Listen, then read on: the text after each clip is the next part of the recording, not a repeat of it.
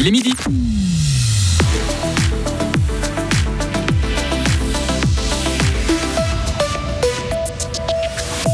C'est un fait divers qui fait froid dans le dos. Une mare de sang et de la cocaïne a estavaillé le lac. Les responsables ont été jugés. À trop rester devant ton écran, tu vas avoir les yeux carrés. Pas sûr que les parents d'il y a 20 ans imaginaient que les écrans allaient autant se démocratiser. Et enfin, Gauthieron gagne à Lausanne et Young Boys va tenter de faire de même en Serbie. Nous parlerons Ligue nationale de hockey et Champions League en fin de journal. Météo jusqu'à mardi prochain, au moins temps bien ensoleillé, température très douce pour euh, la saison en journée. Hugo Sabari, bonjour. Bonjour Greg, bonjour à toutes et à tous. Six ans de prison ferme pour tentative de meurtre dans la Broye. C'est une histoire sanglante sur fond de trafic de drogue. Le verdict de cette affaire broyarde a été rendu hier après-midi. L'une des personnes impliquées dans ce dossier a été reconnue coupable de tentative de meurtre notamment. Mais l'homme d'une trentaine d'années n'est pas le seul impliqué et condamné dans cette affaire, Lauriane Schott. Oui, car au moment des faits, en août 2021, deux hommes ont été découverts gisant dans une mare de sang dans un appartement d'Estavayer avec une hache à côté d'eux. Les deux étaient blessés chacun accusant l'autre de tentative d'assassinat. Et selon les éléments de l'enquête, il s'agirait d'un deal de cocaïne qui a mal tourné. Le tribunal de la Broye a finalement retenu la tentative de meurtre à l'encontre de l'un des accusés, condamné à six ans de prison ferme, et lésions corporelles simples avec un objet dangereux, notamment pour l'autre protagoniste qui se trouvait également sur place. Il écope, lui, de 32 mois de prison, dont 8 fermes. Et ce n'est pas tout. Une troisième personne est également impliquée dans cette affaire. Elle a aussi été blessée dans l'affrontement mais n'était pas sur les lieux lorsque la police est arrivée. Elle est pour sa part condamnée à deux ans de prison avec sursis pour crime et contravention à la loi fédérale sur les stupéfiants. Merci Lauriane et ces différentes condamnations peuvent faire l'objet d'un recours. Le Festival international du film de Fribourg fera la, part belle à la culture urbaine en 2024. Le FIF va célébrer les 50 ans du hip-hop lors de sa prochaine édition. Une quinzaine de films dans sa section cinéma de genre, des concerts, des conférences ou encore des expositions seront au programme. Cette 38e édition aura lieu du 15 au 24 mars. Smartphone, jeux vidéo, écran et réseaux sociaux. En 2024, le numérique est pratiquement partout, une hyperconnectivité devenue presque banale, mais qui alerte certains spécialistes.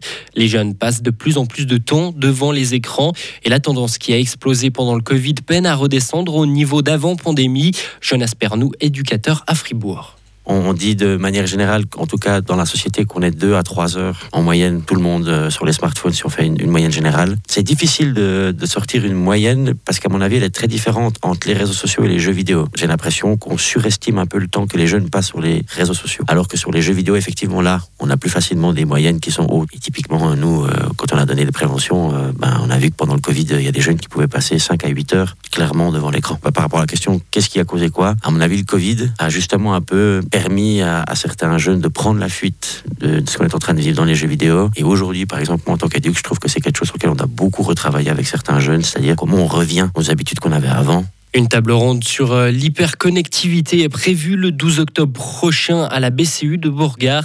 Jonas Pernou sera l'un des trois intervenants. Et on reste dans le numérique. Le gouvernement fribourgeois demande un crédit supplémentaire d'un peu moins de 9 millions et demi de francs pour le déploiement du dossier électronique du patient dans le canton. Ce montant additionnel doit couvrir la totalité des coûts de la santé numérique jusqu'à l'entrée en vigueur de la, de la convention intercantonale sur le sujet, soit jusqu'à fin 2026 au plus tard. Le Conseil d'État a aussi transmis le projet de loi traitant du dossier électronique du patient au Grand Conseil. Les députés devront donc se prononcer sur ces deux points.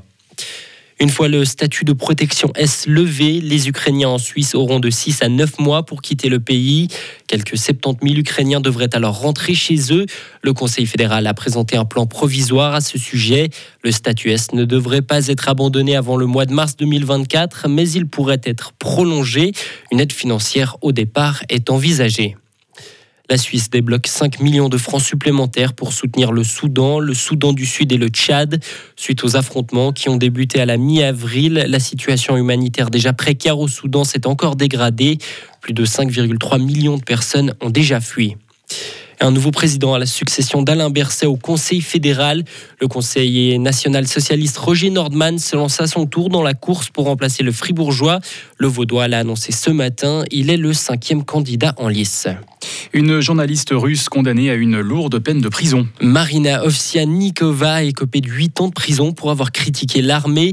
La journaliste qui a fui la Russie est notamment devenue célèbre euh, mi-mars 2022 pour avoir surgi en plein journal télévisé du média pour lequel elle travaillait. Elle avait brandi une pancarte dénonçant la guerre en Ukraine et la propagande. En quatrième victoire de suite pour euh, Fribourg-Gotteron. Les Dragons se sont imposés 2 à 1 après prolongation hier soir à Lausanne. C'est le huitième succès des Fribourgeois en 10 matchs. Et comme samedi à Langnau, la partie a été très serrée. Nathan Marchand, attaquant de Fribourg-Gotteron. Le premier tiers était assez serré, comme le premier match qu'on avait joué à Fribourg finalement. C'est un peu une, guerre, stratégique. Le deuxième tiers, c'est un peu allé dans tous les sens avec des occasions euh, des deux côtés. Et puis voilà, le dernier tiers, je pense c'était aussi un peu plus de, pas du remplissage, mais voilà, personne ne voulait faire d'erreur. Et puis on, voulait quand même au moins aller chercher un point ce soir. On a joué un peu sur la défensive peut-être. Et puis on savait qu'on avait les armes pour aller chercher le deuxième point en, prolongation. C'est finalement Chris Di Domenico qui a offert la victoire aux Dragons en prolongation. Et grâce à ce succès, Gauthieron est à nouveau en tête du championnat. Match important pour Young Boys en euh, Serbie. Les footballeurs bernois se rendent ce soir à Belgrade pour y affronter l'Étoile Rouge. C'est leur deuxième match de Ligue des Champions. Une partie qui se déroulera devant un public réputé bouillant. Un aspect de la que la formation entraînée par Raphaël Vicky a abordé.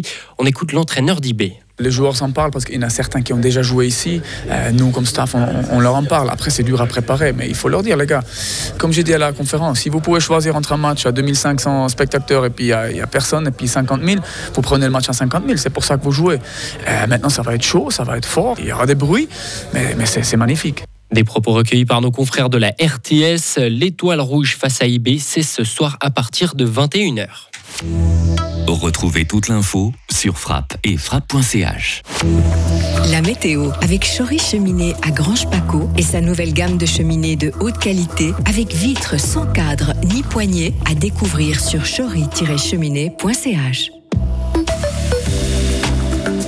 Bien ensoleillé, 20 degrés cet après-midi. Demain jeudi, du soleil, quelques vents de brouillard matinaux euh, locaux sur le plateau. 7 le matin, 19 degrés au meilleur de la journée. Demain